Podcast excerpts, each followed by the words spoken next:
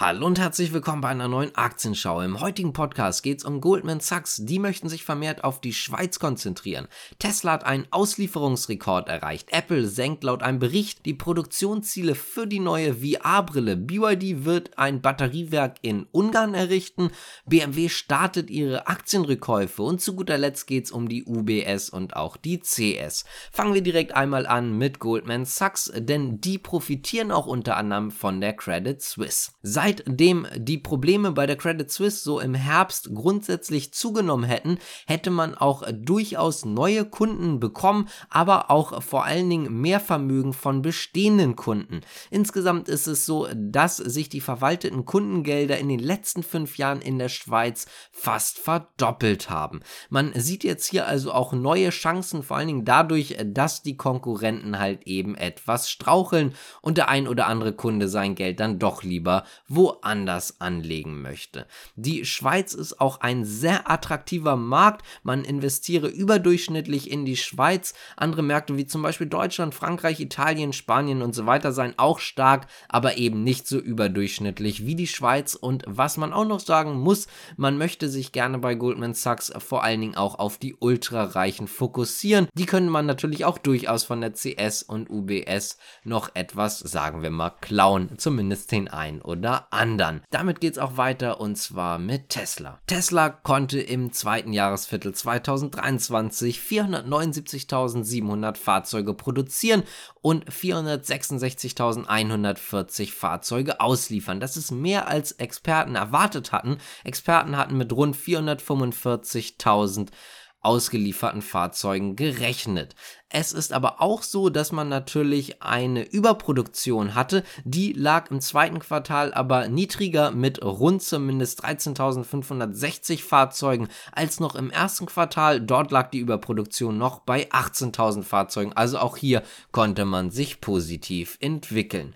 Die vollständigen Ergebnisse fürs zweite Quartal wird man übrigens am 19. Juli nach Handelsschluss vorlegen. Kommen wir mal zur neuen Datenbrille, die Vision Pro von Apple. Es ist so, dass man eigentlich wohl davon ausgegangen ist, dass man eine Million Brillen im Jahr 2024 produzieren wird.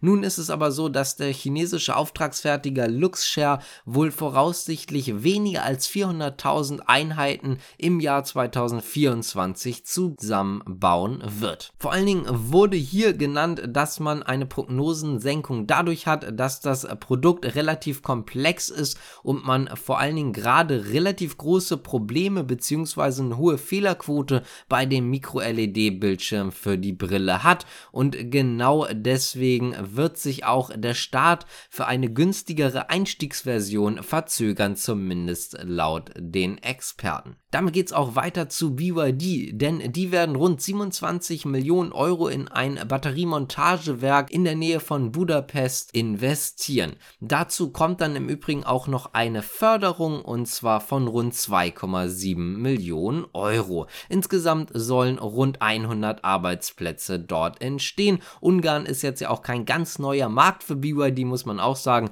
denn es werden ja unter anderem auch schon die Elektrobusse für den europäischen Markt zusammengebaut. Und falls es den einen oder anderen auch noch interessiert, was BYD angeht, am heutigen Tag kann man vor dem Brandenburger Tor in Potsdam tatsächlich BYD-Fahrzeuge sehen. Und zwar gibt es eine Ausstellung. Unter anderem ist auch das Modell Hahn dabei, das ja doch vielleicht für den einen oder anderen sehr interessant ist. Also wenn ihr gerade vielleicht in der Nähe seid, könnt ihr euch das Ganze ja mal anschauen. Übrigens organisiert und ausgestellt wird das Ganze von Sternauto. Damit bleiben wir jetzt auch mal im Automobilsektor und springen rüber zu BMW, denn hier gibt es die erste Tranche von den Aktienrückkäufen. Ab dem 3. Juli, also ab dem heutigen Tag bis zum spätestens 29. Dezember wird man für rund 415 Millionen Euro Stammaktien und bis zu 85 Millionen Euro Vorzugsaktien erwerben bzw. eben zurückkaufen. Das Gesamtvolumen des Aktienrückkaufprogramms liegt übrigens bei 2 Milliarden Euro. Das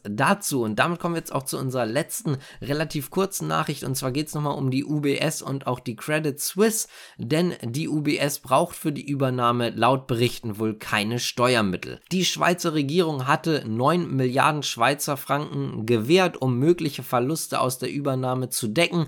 Zumindest laut der Financial Times, die sich wiederum auf informierte Personen beruft, braucht die UBS das Geld allerdings nicht und das soll wohl auch im nächsten Monat bekannt gegeben werden. Wenn euch das Ganze gefallen hat, dann könnt ihr gerne abonnieren, liken, kommentieren, die Glocke drücken und so weiter und so fort. Natürlich auch gerne den Podcast bewerten, würde uns auf jeden Fall freuen und damit sage ich danke fürs Zuschauen und natürlich auch zuhören. Bis zum nächsten Mal. Ciao.